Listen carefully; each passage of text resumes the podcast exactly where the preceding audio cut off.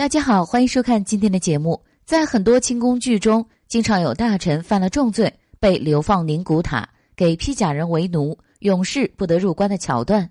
例如，在电视剧《甄嬛传》中，甄嬛的父亲甄远道就因为同僚的陷害，被雍正下旨流放宁古塔。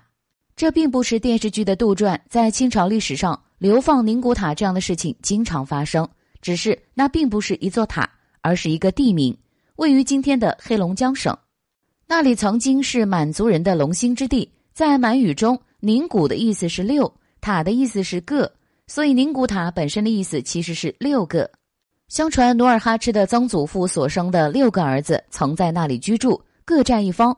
清军入关后，这六个兄弟就被尊称为六祖。现如今，当地还依然保留着六祖城的遗址。清朝人都将流放宁古塔。看作是走向人间地狱，甚至有犯人说：“人们都怕黄泉路，若到了宁古塔，便有十个黄泉也不怕了。”那么，宁古塔到底为什么让人们如此害怕呢？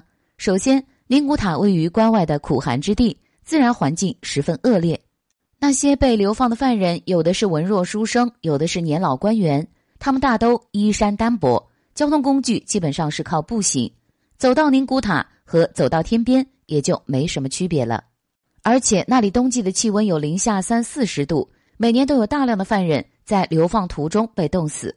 其次，宁古塔当地的披甲人不好相处，因为那些人的本身地位就很低，流放的犯人如果成为他们的奴隶，去了就是各种虐待，他们在那里过的日子想必也是十分艰难了。